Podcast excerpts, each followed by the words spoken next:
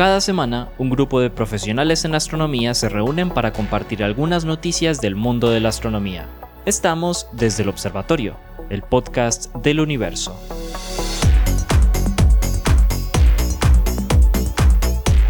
Hola a todos, bienvenidos a otro episodio de desde el Observatorio, el podcast del universo. Este es un podcast que realizamos el pregrado de astronomía de la Universidad de Antioquia y la Universidad Sergio Arboleda. Bueno, en representación de la universidad está la profesora Adriana Araujo, que hoy no nos va a acompañar lamentablemente, pero que saludamos desde aquí. Ella es bastante apasionada por el podcast y sé que cada ausencia del podcast le duele. Estamos aquí el profesor Germán Chaparro, el profesor Juan Carlos Muñoz, el profesor Pablo Cuartas, y hoy tampoco nos, nos acompañan, oiga muchachos, hoy es el día de las ausencias. sí, hay varias ausencias. No nos acompaña la profesora Lauren Flor, ni el profesor Esteban Silva, a quienes saludamos y esperamos que se mejoren. Bueno, sí, está un poquito enfermito. Sí, que se mejoren.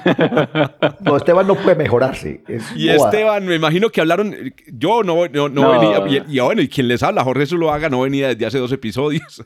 Entonces no sé si hablamos en, episodios pasados que eh, Esteban está está en este momento en proceso de convertirse en un gran padre. Ya, ya es papá desde hace una semana. No digo, eh, empezó, empezó exactamente, es que ya, no, no, ya lo está poniendo en práctica, no, ya tuvo nueve meses para estudiar, si no aprende en nueve meses, si no estudió, el hoyo el berraco. Sí, no, un, saludo muy especial no está... a los ausentes y un saludo muy especial aquí al Manel que armamos hoy. Ah, ¿Cómo, cómo, cómo? Que hoy, Manel. Manel, hoy, hoy, hoy estamos eh, Manel porque no vinieron pues nuestras dos científicas. ¿Y eh, quién es que es un Manel? un panel, un panel de, manes. Ah, qué interesante el...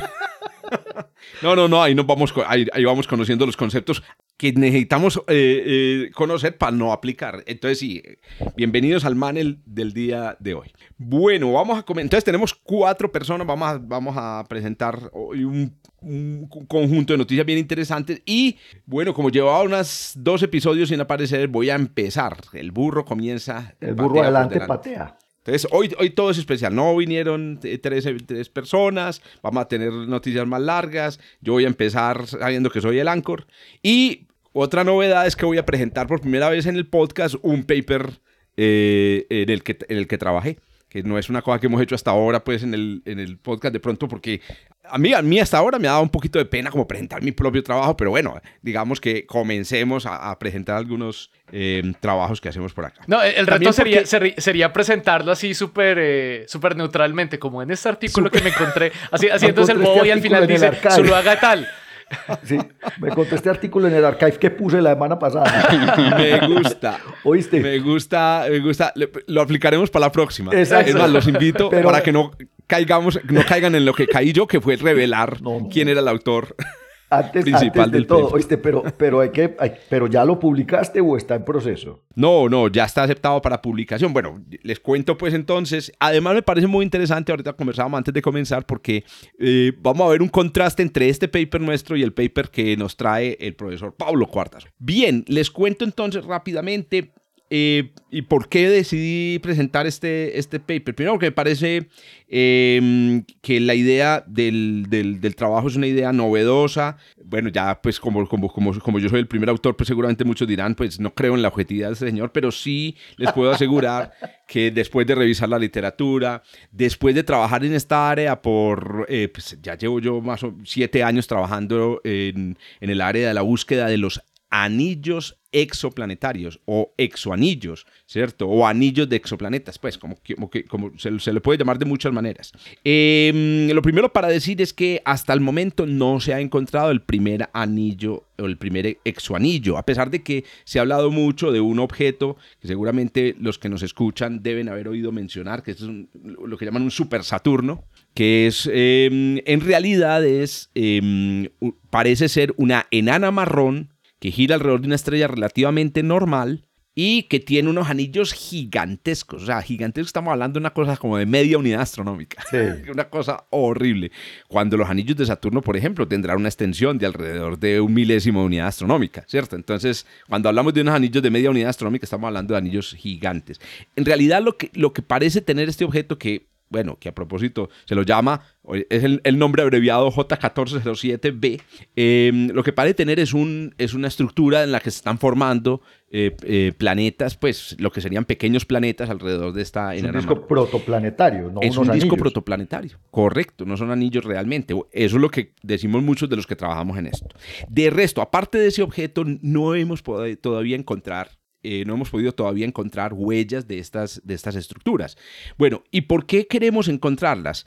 Porque aparte de, primero, que en los años 90 descubrimos que habían planetas, ¿cierto? En, alrededor de otras estrellas, un descubrimiento que se venía esperando desde hacía más de 100 años. Desde el siglo XIX ya habían em, astrónomos eh, que proponían la existencia de planetas fuera del sistema solar. Bueno, y hay que recordar que desde el tiempo de los griegos, pero especialmente en el Renacimiento, ya existía esta intuición de que el universo posiblemente era igual en todas partes y si habían estrellas como el, eh, si el Sol, si el si habían planetas alrededor de una estrella como el Sol, alrededor de otras estrellas también debían haber planetas. Pero ¿qué pasa?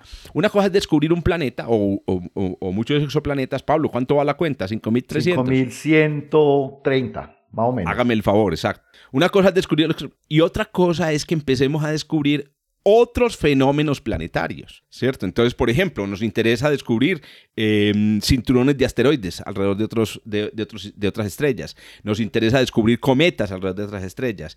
A propósito, estos dos, pues básicamente han sido descubiertos. Los cometas ya se han observado, ya hay observaciones de exocometas bastante eh, bien, eh, bien confirmadas. Sobre los, los eh, cinturones de, de asteroides, pues hemos descubierto cinturones de detritos desde los años 80 alrededor de estrellas, así que es, prácticamente fue lo primero que se descubrió.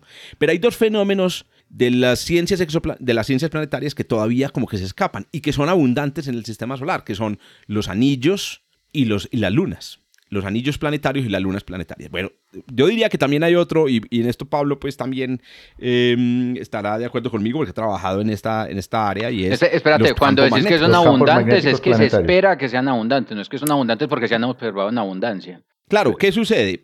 La aplicación más elemental del principio copernicano nos dice que el sistema solar no puede ser especial. Si así se ven en los otros tienen que ver, pero no es porque se han detectado. Lo, que, lo, digo es porque cuando lo dijiste me enredé porque lo que sí se ha detectado son los cometas y los debris y, las cosas Sí, sí, pero no se han descubierto todavía.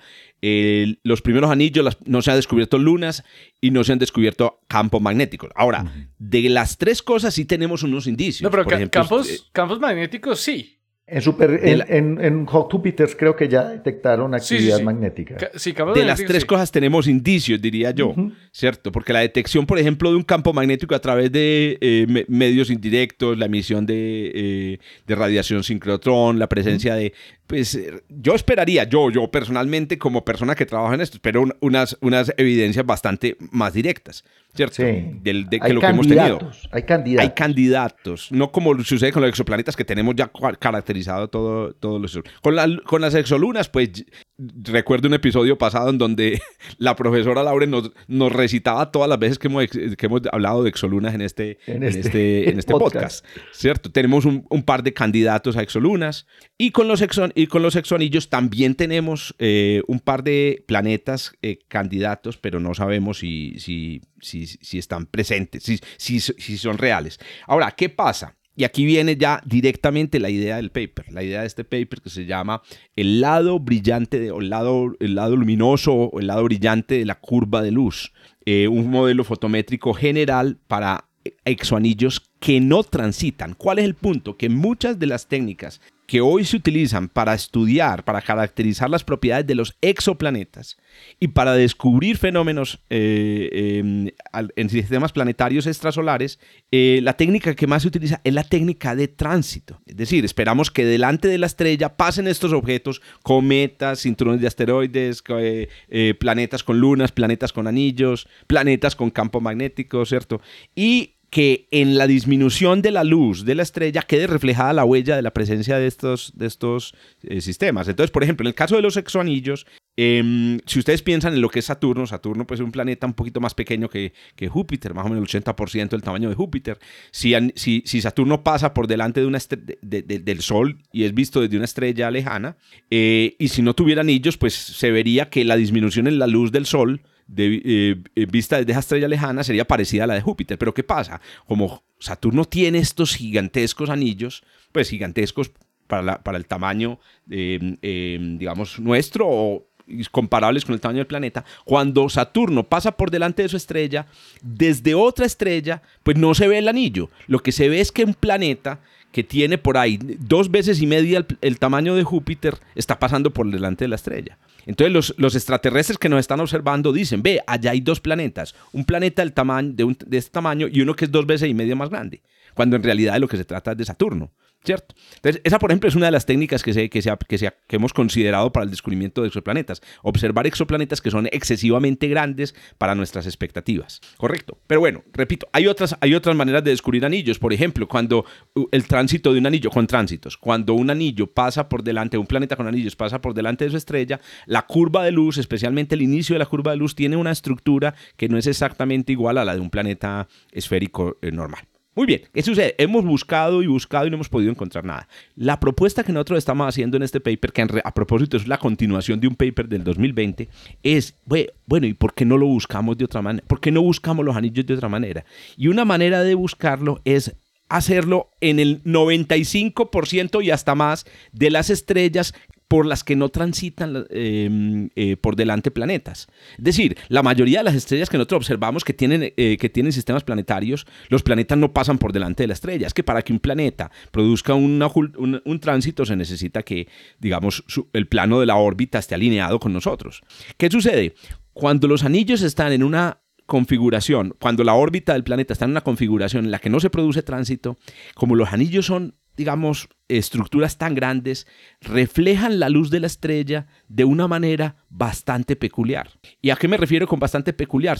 Eh, resulta que hay un lado del anillo planetario que siempre está iluminado perdón, que está iluminado por la estrella. Entonces, si tú miras el sistema planetario, tienen que utilizar, como me están escuchando en un podcast, tienen que utilizar su imaginación, váyanse con un dron por encima de un sistema planetario que tiene la estrella y su planeta con anillos y observen hacia el sistema. Entonces, ¿qué van a ver? Van a ver la luz de la estrella, que es muy brillante, pero van a ver un poquitico de la luz que viene del, del, planeta con anillos. Correcto. Entonces, ustedes van a ver que la luz de la estrella es un poquito más alta de lo... De lo pero ¿qué es lo raro? Resulta que cuando el planeta está al otro lado de su órbita, por la, por la inclinación de los anillos, la luz, la luz le da a los anillos por debajo. La luz de la estrella le da a los anillos por debajo. ¿Y eso qué significa? Que vistos desde arriba, los anillos desaparecerían. Entonces ocurre una cosa muy curiosa, es que los anillos desaparecen eh, delante del... Entonces, eso se puede ver en la curva de luz de la estrella. Vamos a ver una estrella que de repente, ¡pum!, le baja, un le baja la luz y después vuelve y sube.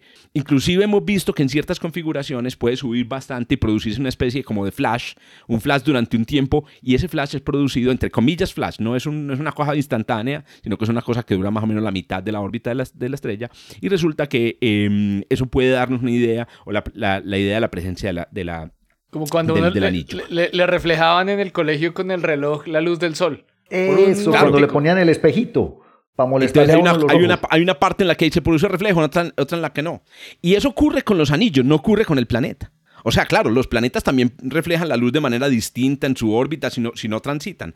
Pero con los planetas no ocurre este efecto de ¡pum! de que se prende y se, y se, y, se apaga el, el, el, anillo. Muy bien, ¿qué sucede? Pero eso que estoy hablándoles ahí es el paper de 2020. Ah, fue pucha, esta man ya lleva ocho minutos y no ha, y no ha mencionado sino el paper de 2020, ¿cierto? ¿Qué sucede? Resulta que cuando escribimos ese paper hicimos un modelo muy sencillo en donde las observaciones se hacían desde arriba desde, desde la parte de arriba del, Pero inmediatamente dijimos, no, pero esto se puede generalizar. Y nos construimos un modelo, y aquí ya sí voy pues al core del, Nos construimos un modelo general, bastante general, que calcula la curva de luz con con la configuración que queramos, con el anillo puesto en la, orientación que queramos, con la orientación o con la órbita que deseemos del, planeta, em, em, con la dirección de observación que queramos, muy, muy, muy general. ¿Y cómo se logra un, modelo como esto? Y aquí viene la novedad del modelo. El modelo utiliza un concepto em,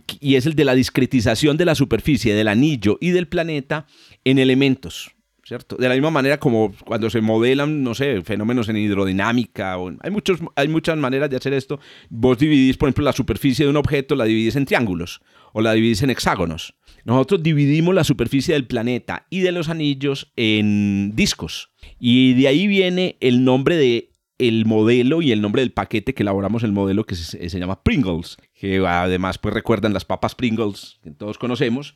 Y es que em, lo que estamos haciendo es dividir el anillo y el planeta en eh, sequins. En inglés se le dice sequins, que son las lentejuelas, pero también se le dice, encontramos un sinónimo, pero súper antiguo. Nadie usa ya esto en inglés, que es spangles. Entonces, Planetary Spangles produce el nombre del modelo que llama eh, eh, Pringles. Bueno, ¿qué es, lo, ¿qué lo novedoso, realmente novedoso? Primero, que al discretizar de esa manera el planeta, logra simular efectos que los modelos normalmente de, curvas de luz de los planetas no, no, logran pues, contener. Por ejemplo, la sombra del planeta sobre los anillos, que no es trivial. Esa sombra produce un efecto sobre la, sobre la curva de luz que no es trivial. La sombra de los anillos sobre el planeta. La, la luz reflejada eh, cuando un planeta con anillos, cuando el lado nocturno de un planeta con anillos se observa, por ejemplo Saturno, ese lado que debería estar en completa oscuridad realmente no lo está porque una parte de los anillos lo puede iluminar. Y el resultado es entonces que vos podés con este modelo que además puedes generalizar, incluir lunas, incluir exolunas, incluir discos alrededor de sus estrellas, puedes crear las curvas de luz más ricas y más complejas que que vos desees incluyendo también tránsitos. Una cosa que hicimos con el modelo para ponerlo a prueba fue ver si esta estrategia de dividir el planeta y los anillos en lentejuelas servía, por ejemplo, para modelar los tránsitos y descubrimos que la modelación de los tránsitos se hace perfectamente. O sea, eh, y ya con esto, el bottom line de todo el, de, todo de todo el paper y de toda la noticia, el paper está aceptado para publicación en, un journal del, del SBIR que se llama Astronomy and Computing y está pues disponible en el archive. El bottom line es el siguiente. Tenemos el primer modelo en el mundo de las ciencias exoplanetarias capaz de modelar tanto curvas de tránsitos como curvas de luz reflejada y capaz de incluir todos los detalles de la interacción de la luz en el sistema planetario. Nuestra, nuestra, nuestra qué, nuestra, nuestro sueño es que con este modelo se puedan modelar, con este, con este software se puedan modelar, eh, digamos, los objetos que va a observar el JWST el tipo de cosas que vamos a observar y esperamos que dentro de esos objetos aparezcan estas señales pues muy claras de la presencia de los anillos. Pablo iba a comentar algo. Sí, ¿cómo, involucrar las lunas, Jorge? Porque es que digamos que eh, la, la, distribución de estos, de estos Pringles, de estas, de estas lentejuelas eh, entre el anillo y el planeta, yo, me estoy imaginando algo así como lo que veía Galileo de Saturno, que es como un planeta con, con orejas. Que no, no lo eh, tenía claro para nada, además, precisamente por, por, por esos cambios. Porque nadie se espera algo así. Sí, exacto, pero entonces, ¿cómo pones una superficie que está separada en principio eh, y, involucrar la fotometría de, por ejemplo, el albedo de una luna? Es una cosa genial. Claro, eh, primero lo puedes hacer. ¿Cuál es el problema, Pablo? Que los anillos son una estructura gigantes. Entonces, en luz reflejada producen una señal muy alta. Pero ¿sabes para qué? ¿Para qué es importante? Entonces, primero, las, podemos incluir las lunas. O sea, en, esa en, esa, en ese modelo que nosotros hacemos del, sistema, pues aparece ahí la luna. Lo que pasa es que la luna resulta ser un, par de píxeles, un par de píxeles del, del modelo.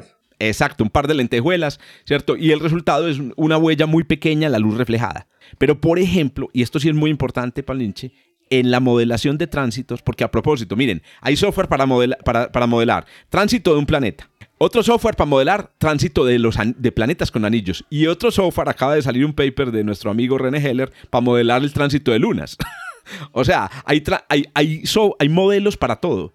Esto es lo que a nosotros nos parece poderoso de este. Con este podemos modelar todo, tránsitos de lunas, tránsitos de anillos, tránsitos de planetas, utilizando esta idea simplemente de la discretización con, con Spangle. Entonces vendrá. Entonces, importante para la luz reflejada, eh, no es tan importante la luna, es para la luz, digamos, eh, ocultada por el tránsito, sí es importante, sí son importantes incluir las exolunas. Excelente, excelente. Bueno, y final... dale, dale, Estoy pensando en que además, bueno, ahí hay un asunto y es que eh, están asumiendo pues que los anillos que se tienen son anillos vamos a decirlo así, pues masivos, bien extendidos, como los de Saturno, no, no como los de Júpiter, no como los de Neptuno, que realmente son, son anillitos. Entonces la, la, la, la, la, pregunta es, ¿qué tan probable es que en otros sistemas planetarios en efecto se deformen anillos con las características de, de, Júpiter, que es que tiene los anillos. De Saturno. Es que lo de, eh, lo de Saturno, perdón, lo, de Saturno es un disco básicamente, lo de los demás planetas sí son anillitos. La, eh, Juancho, ¿Qué tan probable sería eso? Yo, no tengo una idea, pero... Antes de que Juancho, de que, de, que Pablo y su paper nos responda la, pregunta, yo te digo lo siguiente. No lo sabemos. Eh, lo que es claro es que no lo sabemos y hay que estar preparados. Hay que estar preparados. Cuando llegue, lo que sí hemos tenido son curvas de luz muy raras. Sí hay curvas de luz de, por ocultación y por reflexión que son muy raras. Necesitamos tener el modelo listo para explicar eso. Entonces, como no lo sabemos, este, este, este modelo está ahí para... Lo otro es que eh, hay que distinguir entre anillos y discos. Lo otro es que también pueden existir discos. O sea, que este tipo de modelos pueden permitir describir, el, por ejemplo, la curva de luz. Imagínense un planeta con una compañera estelar, eh, perdón, una estrella con una compañera estelar que tiene un disco. ¿Cómo detectas tú la presencia de ese este disco? LJ14... Eso, podrías detectarlo sin tránsitos utilizando estas curvas de luz. Entonces, sí, es una apuesta. es, una, es una buena herramienta para modelar la fotometría de estos objetos.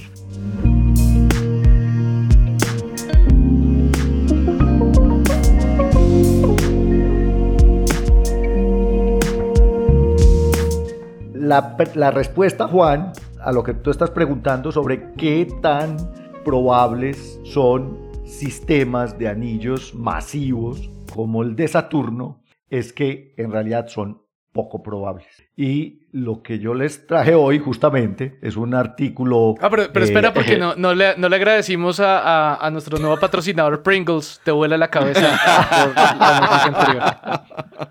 Gracias por el patrocinio. pero el problema es que no nos trajiste las papas, Jorge. Entonces, nos van a demandar eso. Es lo que yo aquí está viendo cuál patrocinio, lo que tiene es una Están usando un nombre comercial para su bendito código. No, no es el mismo, no es el mismo, tiene una Y. No es el mismo porque Pringles es con I latina. Eh, tienen que buscar Pringles con Y, que a propósito, los Pythoneros aquí, el paquete con el que hacemos esto se puede descargar con, con, con, con pip. Para que lo busquen, sí. Muy bien, Pablo, dale. Ah, bueno, pero entonces, volviendo al asunto, yo me estaba leyendo justamente un artículo que básicamente la, la pregunta que se hace es, oiga, ¿por qué Júpiter, siendo mucho más grande que Saturno, siendo un planeta, digamos, en principio más importante, hablando en términos de masa y de gravedad eh, en el sistema solar, ¿por qué Júpiter no tiene el sistema de anillos que tiene Saturno?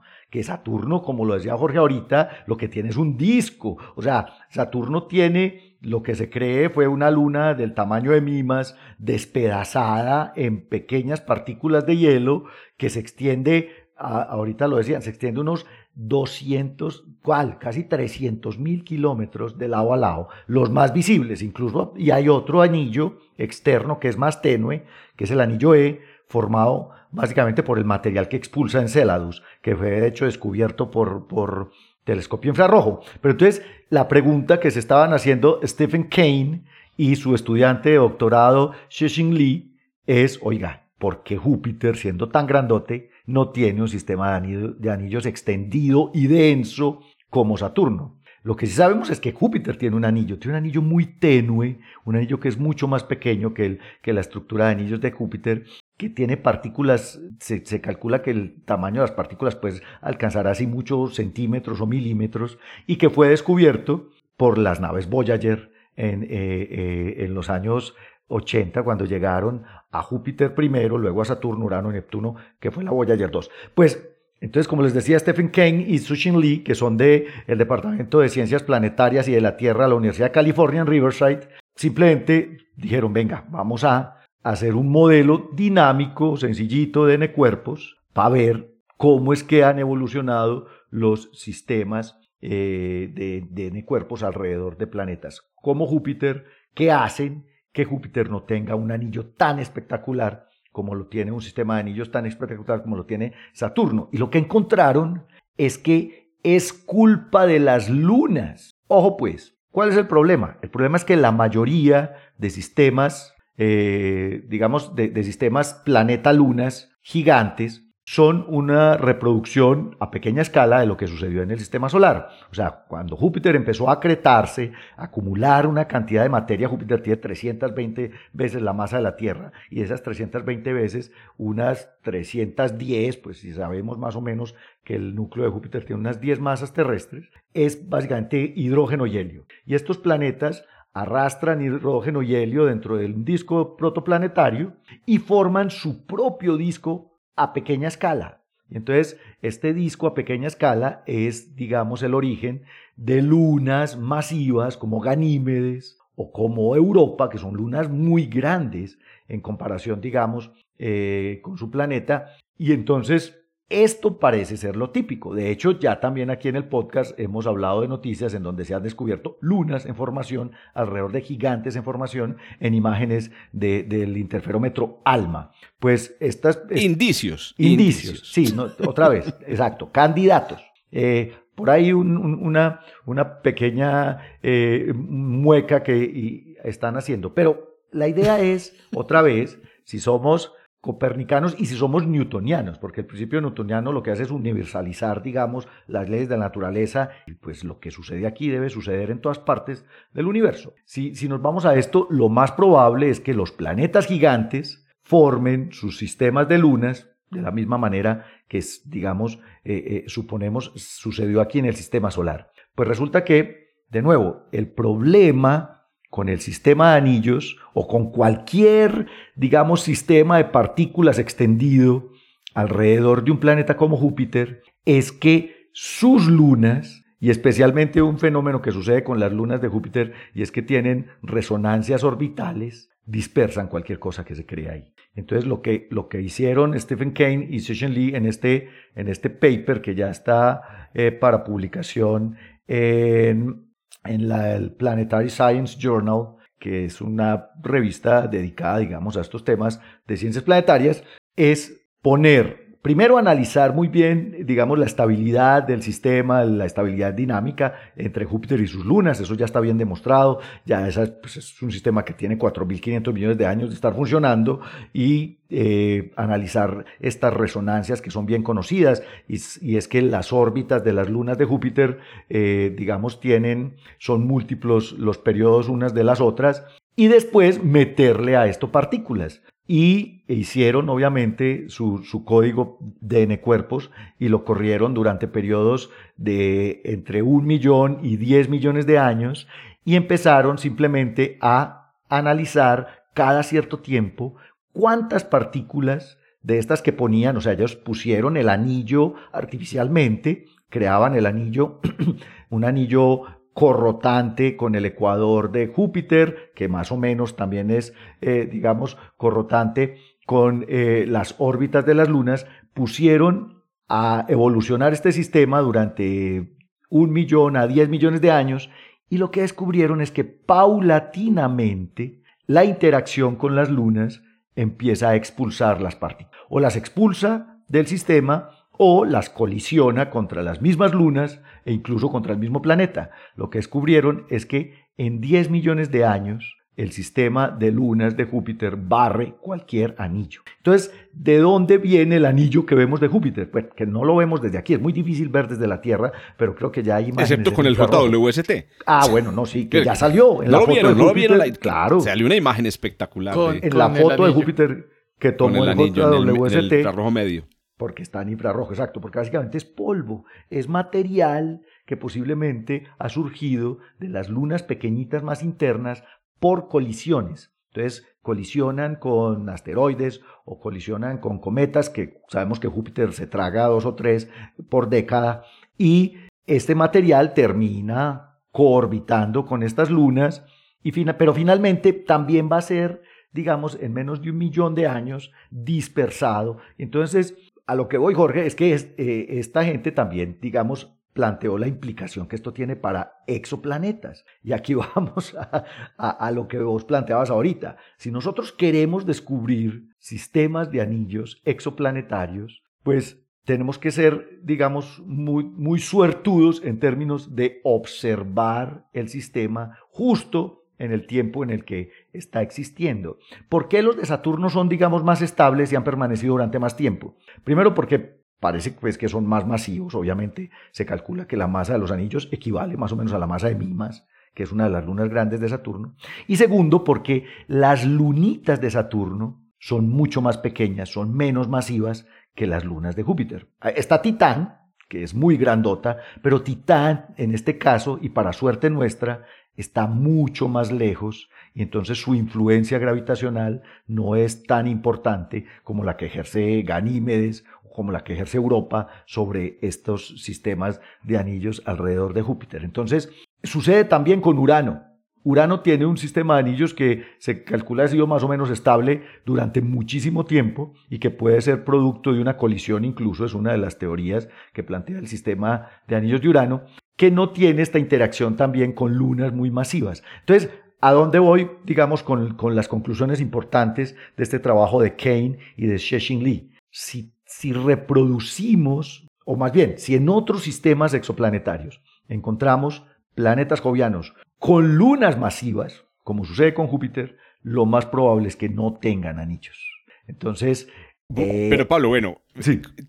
tal cual estás planteando la conclusión, el trabajo se, digamos, demuestra que no es concluyente. O sea, ¿qué está diciendo? Dadas estas condiciones, no hay, no hay anillos. No hay anillos en Empecemos con problemas. Primer problema. Okay. Entonces, no hay anillos y hay lunas gigantes. Pero no sabemos si hay lunas gigantes. Entonces, Estamos en las mismas. No, pero es más, es más chévere porque es excluyente. Es, vea, si, si, usted está buscando lunas, no le apuesta a los anillos. Y si está buscando anillos, no le apuesta a las lunas. Bueno, ahí voy a mi segundo punto. Sabemos, Pablo, vos lo tenés claro, creo que Germán y Juan Carlos también, que hay más Saturnos que, que Júpiter. Sí, Júpiter Estamos de acuerdo con eso. planeta muy grandote. Pero, y, aquí viene, aquí viene un, argumento. Incluso me da la idea que hagamos un paper con esto. Primer paper del ¿Cuál es mi intuición? ¿Qué, qué? El primer paper del episodio. ¿Cuál es mi intuición? Mi intuición es que hay un sweet spot en el, en el, en el espacio de parámetros de, de planetas gigantes en el cual se dan las condiciones dinámicas para la existencia de anillos. Okay. Saturno está en el sweet spot. Ahora, la pregunta del millón es, este trabajo de Kane eh, y, su, estudiante excluye la existencia de los anillos. No, no, ese trabajo está mostrando que hay un punto en el espacio de los parámetros en donde no hay, no hay muchas posibilidades de los anillos. Y es mi último argumento basado en el, en el principio copernicano. Y es la idea de que, eh, piensen en lo siguiente, imaginémonos que uno de cada mil planetas gigantes, uno de cada mil, eh, tuviera anillos. Tiene anillos, listo. ¿Eso qué significa? Eso significa, nosotros tenemos tiene, o sea, no, no tiene anillos, no tiene grand, yo lo llamo grand rings, así como hay grand spirals, ¿cierto? Las, eh, las, las, galaxias con brazos espirales espectaculares, hay unos grand rings. Digamos que uno de cada mil tienen grand rings detectables. Eso implicaría que la probabilidad de que tengamos un planeta con anillos en el sistema solar es como de una en 250. En 250 una en 250. Es una probabilidad tan bajita que a mí sí me, se me, rasca un poco la ropa pensar que fuimos tan de buenas. O sea, que hemos sido muy de buenas en muchos aspectos. Eh, sí, no, no, las preguntas hemos sido, por ejemplo, sabemos, Pablo, por las investigaciones exoplanetarias, que mm, una de cada cinco estrellas más o menos eh, tienen eh, planetas como la Tierra. Planetas terrestres, exacto. Claro. Entonces, ¿qué sucede? Miren que ni la Tierra que parece un, un objeto tan curioso, aparentemente raro. O sea, mejor dicho, lo que esperábamos es que el sistema solar tuviera una Tierra. el sistema solar podría... Pues, exacto. estadísticamente. Estadísticamente. O sea, no estamos hablando de las peculiaridades de la Tierra, no estamos hablando de las peculiaridades de, Saturno.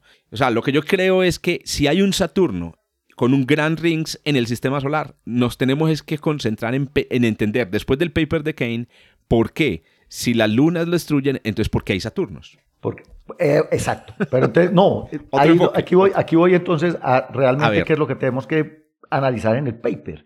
Y es justamente esa, esa probabilidad, o sea, lo que vos decías, cuántos de estos gigantes que tienen los parámetros justos para tener anillos son observables y digamos que lo que yo, lo, que yo estoy diciendo no es que, es que vos no vayas a poder ver tus anillos. Ojo, lo que estoy diciendo es que si los planetas, la mayoría de los que hemos encontrado, o sea, en realidad hemos encontrado incluso más Júpiter que Saturnos, porque son más fáciles, eso tiene un sesgo observacional. Sí, exacto, pero, sabemos que no son más. Observar, pero no son los más, los más comunes, los más son los más bochincheros.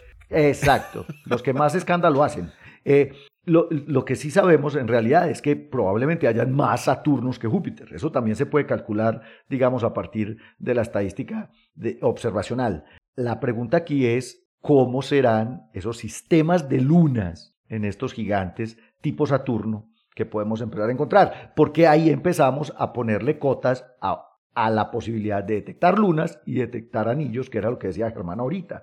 Eh, parece ser, de acuerdo con este trabajo de Kane, que efectivamente son sistemas un poco excluyentes el uno del otro. Si tenemos lunas masivas, probablemente no vamos a ver anillos. esa me parece que es la conclusión más interesante. No, tenemos lunas, esa es la cuestión. Me parece excelente. Muy bien. Muy bien, ahí tienen pues, ya ahí, eh, estamos buscando eh, su anillo, se buscan vivos o muertos, perdón, destruidos o no destruidos. Bueno, oiga, qué poco hemos hablado del JWST en este episodio hoy. Hoy en día no hay episodio, no hay podcast de astronomía que no esté hablando del JWST. Me imagino que ustedes en los episodios. No, no solo en este episodio, sino en ningún otro. Realmente hablábamos más del JWST antes del lanzamiento que después del lanzamiento. y antes de que salieran las imágenes. Pero ya lo mencionamos. Oiga, es que debimos haber hecho un episodio especial. Pero ya lo mencionamos ahorita. no, claro, claro, sí. Entonces, entonces ya bajamos bandera.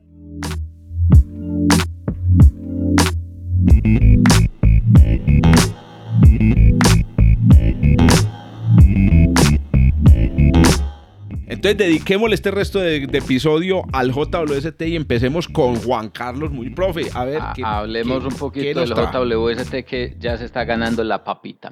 ¿Para qué mandamos al JWST? Para ver lo que estamos viendo.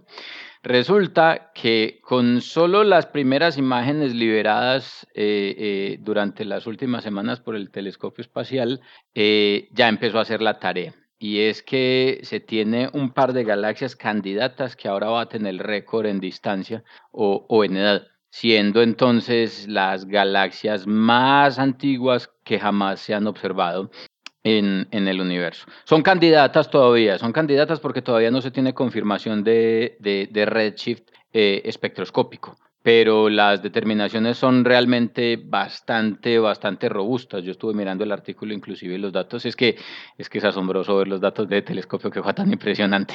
es, impresionante. Los candidatos se llaman GLASS Z13 y GLASS Z11. Son un par de galaxias ubicadas a Redshift 13 y a Redshift, eh, y a Redshift 11. Eso las ubica, al menos a la que es GLASS Z13, que es como la más, es la más lejana y por tanto entonces es la más antigua, las ubica como galaxias que se formaron aproximadamente 300 millones de años después del Big Bang. ¿Hace cuánto, existe, ¿hace cuánto existe la vida en la Tierra?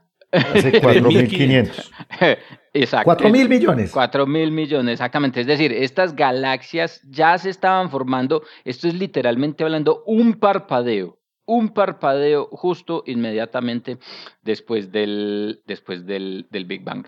Y es sorprendente, sí, es sorprendente, pero ojo, para esto se mandó el telescopio. Uno de los casos de ciencia principales, precisamente del telescopio espacial James Webb, era poder observar las galaxias en el universo temprano. Recordemos que la idea es que por culpa de la expansión del universo, la luz que es emitida por las galaxias en el universo temprano se corre al rojo. Entonces, los telescopios en el óptico no las pueden ver, por más que esté ahí. Por más que sea una galaxia muy, muy, muy, muy brillante, un telescopio que observa en las longitudes de onda del visible no la va a detectar. Razón por la cual se hace necesario entonces observar en longitudes de onda más largas, en este caso en el infrarrojo, y en ese momento entonces, cuando uno puede observar en el infrarrojo, puede detectar entonces esas galaxias que en el universo temprano están emitiendo cantidades copiosas de radiación, pero que el visible nosotros definitivamente no las veríamos. Entonces, ¿qué es lo que pasa con estas dos galaxias? Estas galaxias son grandes, entonces son, en principio, son las galaxias que baten el récord de distancia, son las galaxias que baten el récord eh, de, de, eh, de edad se observaron utilizando, utilizando el instrumento NIRCam del, del, James Webb y, funciona más o menos de la siguiente manera. ¿Cómo detectamos la distancia? ¿Cómo se detecta la distancia a estas galaxias en particular? Se detecta a través de una técnica que se conoce como la técnica del dropout.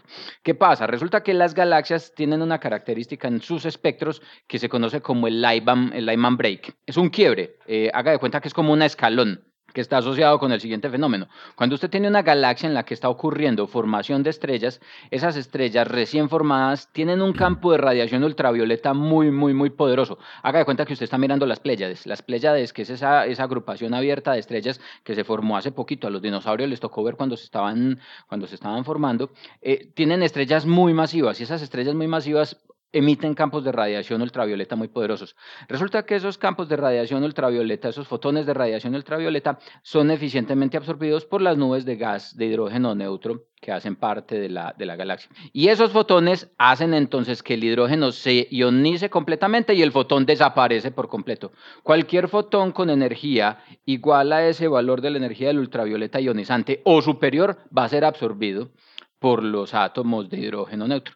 Lo que causa entonces que cualquier longitud de onda superior a los 900, más o menos 990 Armstrongs, que es la que está asociada al al Lyman break, cualquier fotón con esa longitud de onda o inferior va a ser completamente absorbida por, la, por las nubes de, de, hidrógeno neutro en la galaxia. Eso produce entonces en el espectro de las galaxias un quiebre que parece como, una, como un escalón. Usted viene viendo desde las longitudes de onda del visible, ve luz, ve luz, ve luz, ve luz, y llega a la longitud de onda de 9090, 990 eh, perdón, eh, Armstrongs, inmediatamente todos los fotones son absorbidos por las nubes de hidrógeno neutro y usted ya no ve nada. Entonces ese se llama el Lyman Break.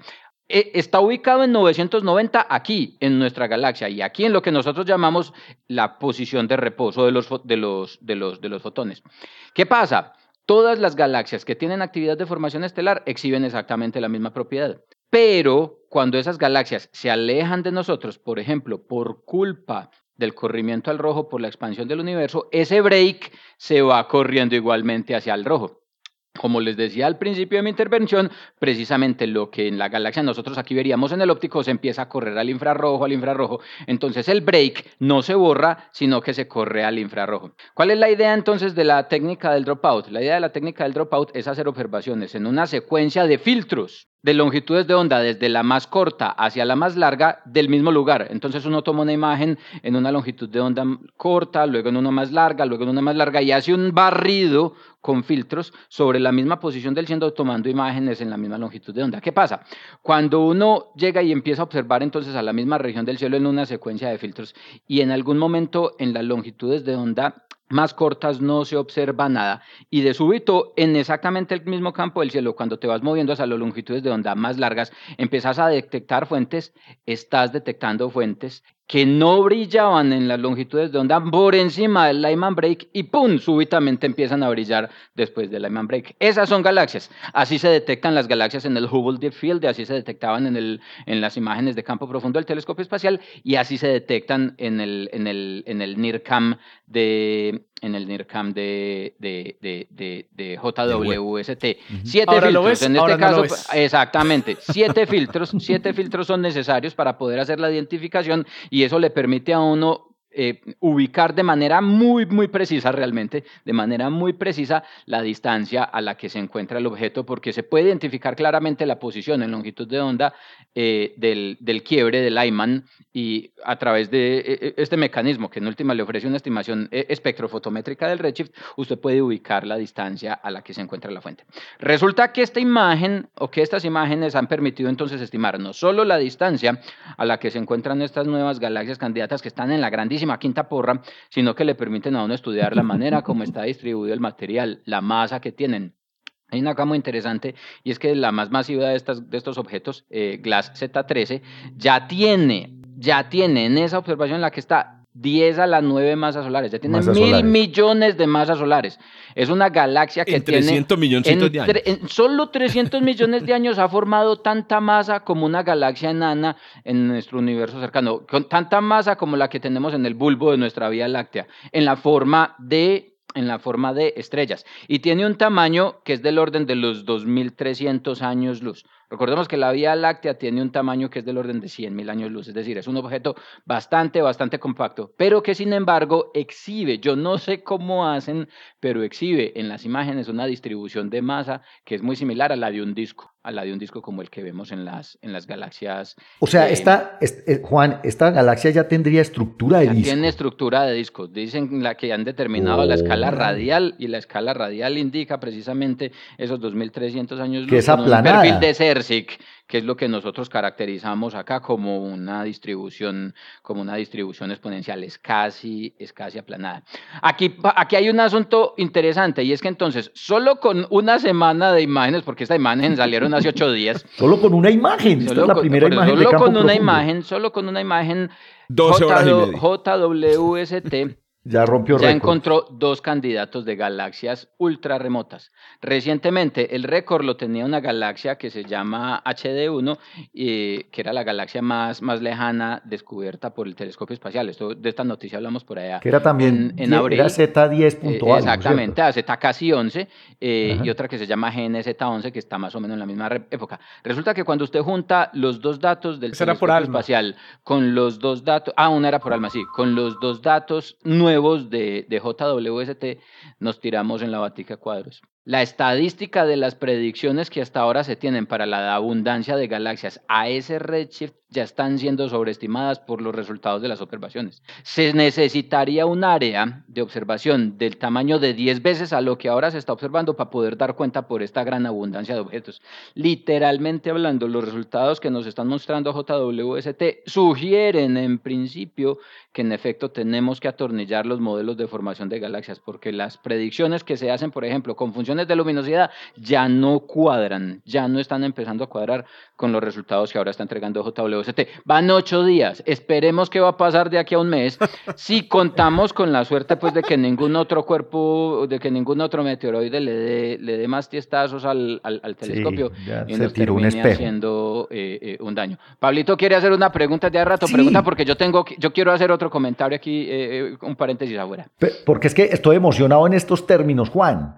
Esto resulta que en realidad hay más galaxias de las que vemos. Exactamente, eh, que las que esperábamos. que la las masa que esperábamos. bariónica del universo o no? Eh, no sabemos. Hay realmente porque es que las hay más galaxias es la, en una edad que no exactamente. Haber el problema no es la abundancia de materia bariónica, es la eficiencia con la que formas galaxias de cierta masa. es lo mismo porque la abundancia de masa bariónica está, está eh, vamos a decirlo así, eh, cuantificada por, por nucleosíntesis primordial y eso está más bien atornillado que un berraco cuando se analiza la radiación cósmica de fondo. Pero es que aquí no la vemos acumulada todavía. Exactamente, lo que las partículas se crearon por allá, pero parece ser que la manera como entendemos que se forman las estrellas y las galaxias en la parte, en la, en, la etapa más temprana podría no ser lo que nosotros estamos creyendo. Solamente hay como para echarles más, más, más cositas del telescopio espacial. Salió también esta misma semana una imagen de datos públicos. Los datos están públicos, el que quiera puede entrar a más, que es el archivo del telescopio, del Instituto de Ciencia del Telescopio Espacial y descargar los datos crudos o preprocesados en, en, fase 3 del telescopio espacial. Hay una imagen de la galaxia NGC 628, muchachos, que es paponés el pañal cuando uno la va a ver. Es una berraquera, se le escapan a uno las goteritas. ¡Qué cosa tan impresionante! Es una imagen que muestra, es una muestra con un detalle increíble oh. la distribución de las nubes de gas y lo que ven en esas imágenes que son como burbujas son en efecto eso, burbujas, burbujas asociadas a frentes de onda, asociados por ejemplo a explosiones de supernova o frentes de ionización inducidos por formación estelar muy muy poderosa que produce precisamente esas burbujitas que son como vacíos. Muchachos, esto con este detalle solo se veía en las simulaciones. Yo vi esta imagen y me sentía, porque estamos trabajando precisamente en una simulación hace poquito eh, de una relativa alta resolución y los brazos y la estructura del gas en el disco se ve idéntico a lo que estamos viendo aquí. Esto no se había visto con este nivel de detalle eh, hasta, que, hasta que empezamos a tener las observaciones del, del, telescopio James Webb. Estamos cruzando los dedos porque en efecto... Eh, los impactos que ha sufrido el telescopio hasta ahora estén asociados a una fluctuación estadística y no haya más porque literalmente hablando, hermano, lo que se esperaba de este telescopio es lo que es. Esto está sorprendiendo y sacándola del estadio de una manera impresionante. Es más, vea, es tan triste decirlo así, pero es cierto. Inclusive el telescopio espacial, por culpa de los impactos de meteoroides o de estos cuerpos pequeñitos, nos está enseñando que conocíamos muy poco acerca de la densidad de basura, por decirlo así, de escombros tirados en el medio, en el medio interplanetario. De todo se aprende. Eh, pero hay que aclarar una cosa ahí, eh, Juancho, porque se, se, se lanzó como dos veces la misma noticia esta semana impacto. Es un solo es impacto. un solo impacto y es un impacto muy pequeño. o sea, no, es decir, está, es una fluctuación estadística alta, se espera un impacto de esos cada 10 años y fue que Nos tocó esa vez, exactamente, por eso, por eso la idea es que estamos esperando... Pero no ha ido sino uno. No ha habido y no se destruyó un, no, no, no, no, no, un, un, elemento. No es tan catastrófico como lo pintan pues en los medios. El asunto es ese, es que, es que cuando uno ya lleva apenas ocho días con el juguete afuera y le dan el guanabanazo que esperaba que le pasara en diez años, uno dice, ay maracas, ¿qué pasó aquí? Esperemos a ver qué es lo que está pasando. Entonces la, la, el susto está precisamente en eso. Y asusta más cuando uno ve estos resultados otra vez. Es que, no, es no, que, no, es que, no, no, es que, es que es, que es, que sorprendente. de verdad, de verdad que es, que es sorprendente. Muchachos, ¿qué cantidad de ciencia va a salir de aquí? Nos lo estábamos perdiendo. ¿Sabe, ¿Sabe cómo me siento yo? Es como cuando por primera vez yo vi un canal HD. o sea, en un supermercado, ¿qué? No, sí, o sea, en un, televisor, por primera vez yo, yo, yo cambié de un canal, digamos, de, de cierta definición. Normal. A un canal HD. Yo dije, pero por Dios, si es que está, hay cosas que no veíamos. Hay cosas Ahí que no están. Este James Webb es el Ultra HD. Exactamente. Es, ah. lo último en Guaracha, hermano. Y está, yo, sorprendente.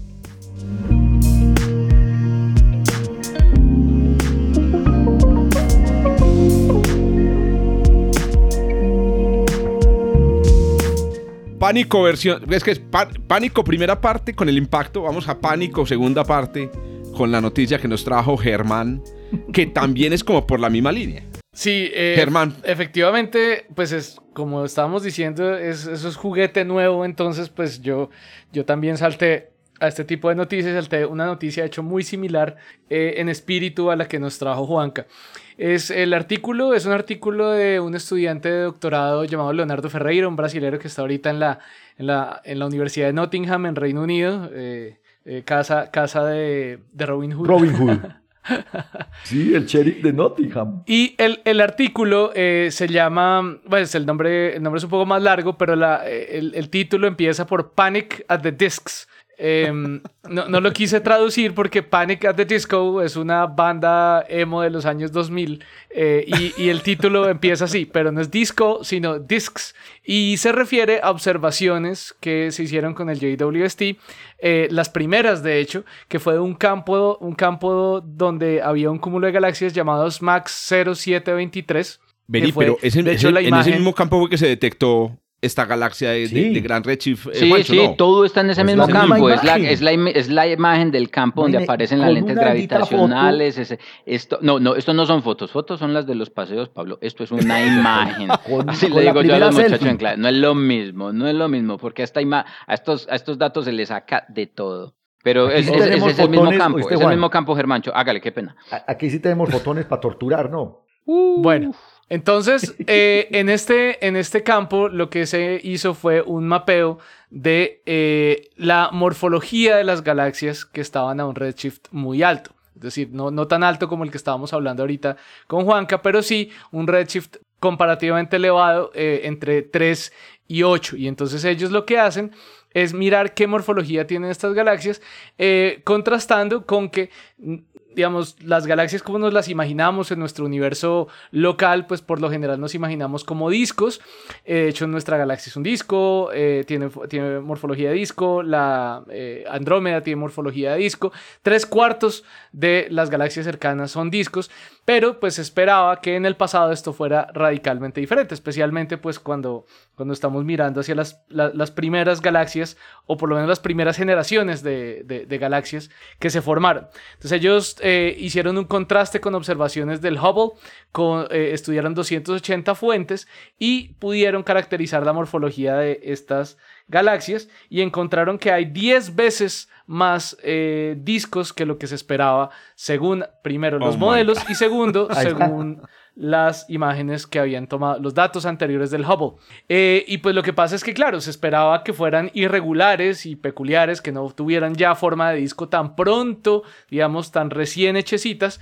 Y pues es, un poco raro que la secuencia de Hubble aparezca entonces antes, que ya haya tantas galaxias de disco formadas en el universo tan, tan joven.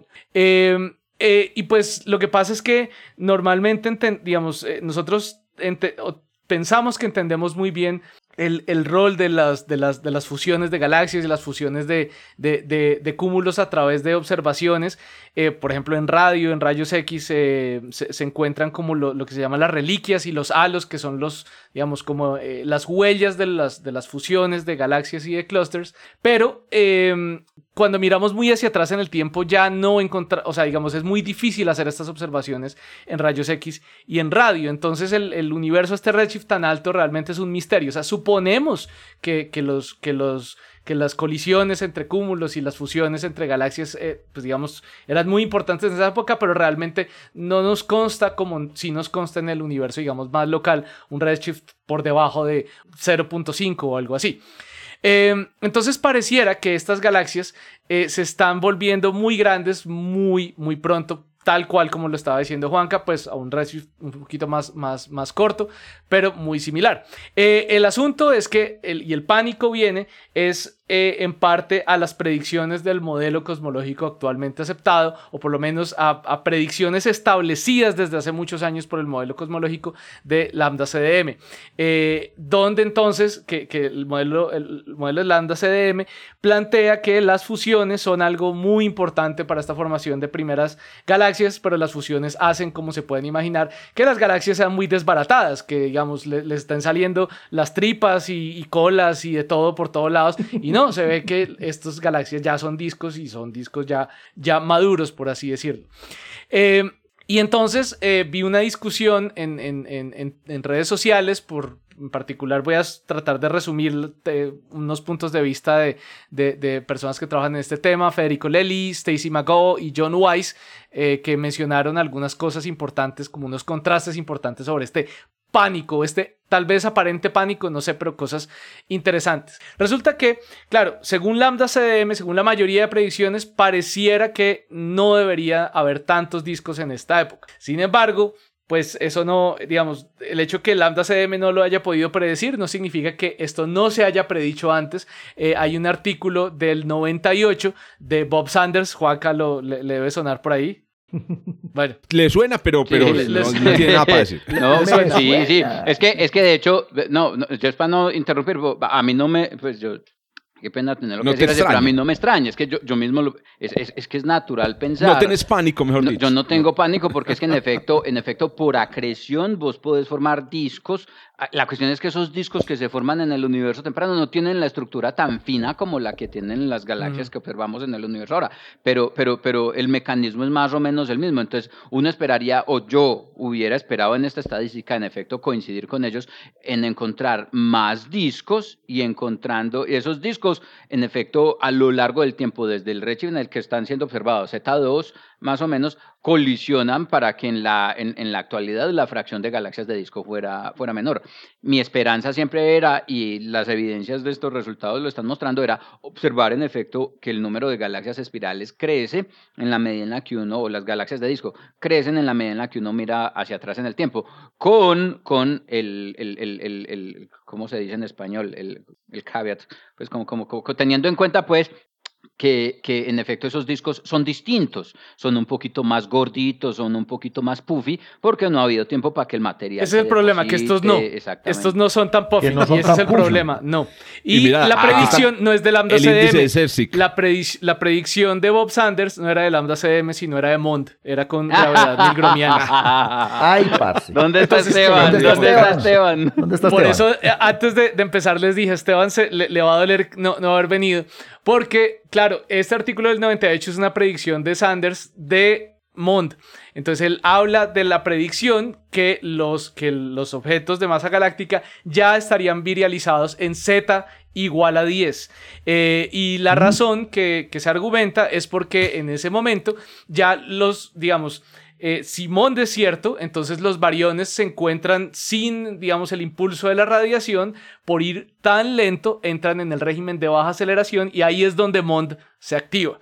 Y entonces es como si lentamente sintieran más los efectos que normalmente asociaríamos con materia oscura, pero gracias a la gravedad modificada. Esa fue la predicción del 98. pero Pero entonces esta es una buena noticia para Esteban. Es una buena noticia para Mont, parece contrastado, porque eso es, una predicción de hace 25 años. Eh, por esa misma época, eh, otro artículo que, que, encontré por ahí, eh, que era como la predicción estándar, no la predicción ahí como de los loquitos, sino la predicción estándar, era la mayor parte de los discos se ensamblaron recientemente a Z menor que uno, un artículo de MoMA Hoy White del 98 con casi 2.000 citaciones. Entonces... O sea que no, pero es porque tiene white ahí, no es porque sea correcto.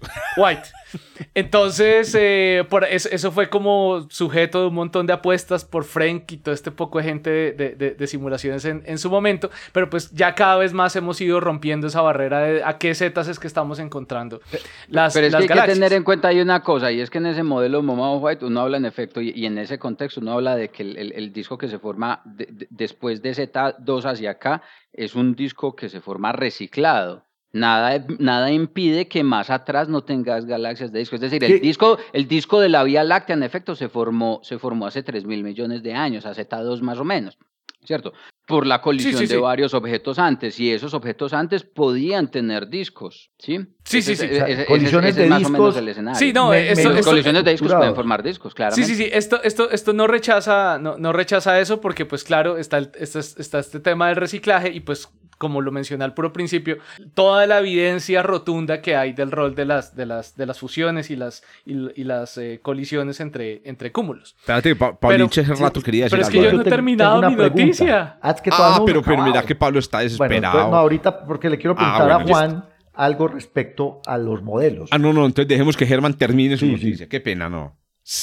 Eh, entonces, eh, claro, lo que pasa, lo, lo, otro, lo otro que pasa es que, pues, efectivamente estas predicciones de, de Mond ya son, ya son viejitas y pues no es que Lambda CDM no se haya movido también a, digamos, a simulaciones mucho más, mucho más modernas y mucho más enfocadas a redshift más altos. Entonces ahí encontré unos, una, serie, una serie de artículos eh, que referenció por allá John Weiss, eh, donde entonces decía, no, pues que Lambda CDM tiene un montón de simulaciones a, donde a Z mayor que 6 y casi que mayor que 10 están, se están formando efectivamente galaxias masivas, hasta eh, un artículo de Vomic eh, en Z mayor que 20, un mismo artículo de Weiss a Z mayor de 24 o 30, pero la limitación aquí es que por un lado, si bien la masa está, la cantidad de masa que hay, que hay en las galaxias sí las puede predecir este tipo de modelos de lambda CDM, lo que no está pudiendo predecir son dos cosas. Uno, la morfología, que es la que se está viendo acá, o sea, las galaxias tal vez sí las predice lambda CDM, pero la morfología que estamos viendo no. Y eh, también el rol de los, del crecimiento de los agujeros negros esencialmente, que digamos tampoco nos dice nada eh, necesariamente. Entonces, efectivamente, ya para, para dejar hablar a Pablo, la, la noticia es... Ya me respondiste. Bien divertida. posiblemente apunta hacia Mond, posiblemente no, está, está ahí como como compleja la situación, pero me pareció muy interesante ese análisis de hace 25 años eh, hablando sobre, sobre la morfología de estas galaxias. Sí, es que, es que mi pregunta iba precisamente así, Lambda CM predice ese número de galaxias a esos zetas, y resulta que sí. El número sí. por eso, la, la, digamos, la estadística del número de galaxias sí, sí, los, sí la predice Lambda CM, pero lo que tú acabas de decir, no predice la morfología. O sea, estamos viendo que las galaxias evolucionaron mucho antes de lo que el modelo predice a estructuras, digamos, más, eh, más, ¿cómo lo, ¿cómo lo dices vos, Juan? Lo que decías ahorita, el disco de más modernas, vamos a llamar estructuras más modernas, más, modernas, virializadas, más, virializadas, más, más cercanas a la configuración del equilibrio, sí. Ok, no, pero sí, esa era la pregunta. Entonces, lo, único es que esos datos del James Webb van a dar para todo. Y es que ahí, allá iba yo, Juancho, y yo te pregunto, eh, es que lo que pasa es que Lambda CDM de todas maneras es un modelo eh, que cubre una, que yo creo que el modelo astrofísico que cubre el, el, el periodo de tiempo y de espacio más grande que existe, y nosotros lo hemos puesto a prueba pues hemos puesto a prueba una fracción de él. Y lo otro, de lo que yo he podido interactuar con Juan Carlos, es que el proceso de formación galáctica tiene unas componentes que son gruesas, que, son, que tienen que ver con la materia oscura, los procesos básicos, pero tiene unas componentes de detalle que apenas se van a empezar a eh, pulir eh, ahora eh, con estas observaciones. Exactamente, que la morfología, que la, exactamente, que la morfología no esté cuadrando puede estar asociada a que nuestras simulaciones, la formación estelar está mal cuadrada, los fenómenos de feedback están mal cuadrados. La numérica, hace 10 años uno de los problemas era la numérica. El momento angular no se estaba preservando, no se estaba lidiando con el momento angular como debía. La inestabilidad numérica, las nubes se fragmentaban en las simulaciones simplemente porque sí, por culpa de mala solución de las ecuaciones del, del, del, fluido. El problema con lambda CDM, cuando usted lo mira en el contexto de no lambda CDM, sino formación de galaxias en lambda CDM, usted literalmente hablando tiene que meter todos los libros de física en esa vaina para hacerlo bien hecho. Y con uno, con un, con un capítulo que le quede chueco, se tira todo el modelo de ahí para arriba. Eh, no, y estas simulaciones que les mencioné, que les mencioné que citaba John Weiss, estos son de este año. O sea, de, galaxias formándose a Z mayor que 20, Z casi 30. Ah, son simulaciones de, hace un par de meses. Entonces, pues las simulaciones están ahí también avanzando durísimo eh, al mismo eso, Eso va a ser un insumo brutal para, para avanzar precisamente en la dirección de, de, este asunto. Y es como. Por ahí, oíste, Juancho, ¿por qué no, porque no han dado un, un premio Nobel por Lambda CDM? Tal vez por eso, es porque no habíamos tenido... El asunto es que en efecto no hay... yo creo que lo darían en el momento en el que se confirme que es correcto, pero es que hay muchos, vamos a decirlo así, no muchos, pero hay ofertas diferentes en el mercado. Y, y, si yo fuera alguien de los que asigna el Nobel, yo diría, no, es que esto todavía no está resuelto. En el momento en el que esté resuelto, sin lugar pero, a Juancho, pero si diera un premio Nobel por el descubrimiento de la aceleración... Pero es que ese es un hecho, la cuestión es que ese es un hecho. o sea, es una medida. es una medida. Pero vos sabes que hay también competencias, es decir, que hay, que hay eh, teorías que pueden explicar esa observación. Bueno, digamos que dieron el premio Nobel por la observación. Sí, exactamente. Es que lo que se ganó fue la observación eh, de, la, de, la, de, la, expansión del universo. En efecto, la, interpretación, la interpretación de esa observación podría ser errada, pero deja, no, eso no invalida el resultado de la observación, que es en última realmente por lo que entregaron el Nobel. Muy bien, ahí tienen pues eh, por lo menos en este episodio. Ya veremos en el próximo cuando vuelvan nuestras profesoras Lauren y las doña Diana, fotos. Esperen las sigan llegando. fotos.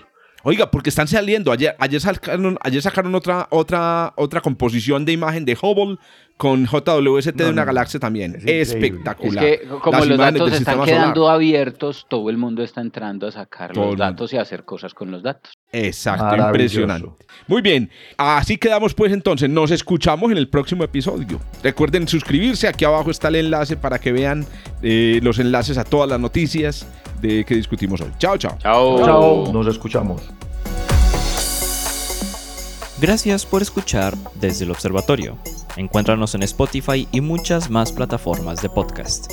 A los micrófonos, Jorge Zuluaga, Adriana Araujo, Esteban Silva, Pablo Cuartas, Lauren Flor, Germán Chaparro y Juan Carlos Muñoz. Producción y edición, quien les habla, Josué Giraldo, pregrado de Astronomía de la Universidad de Antioquia.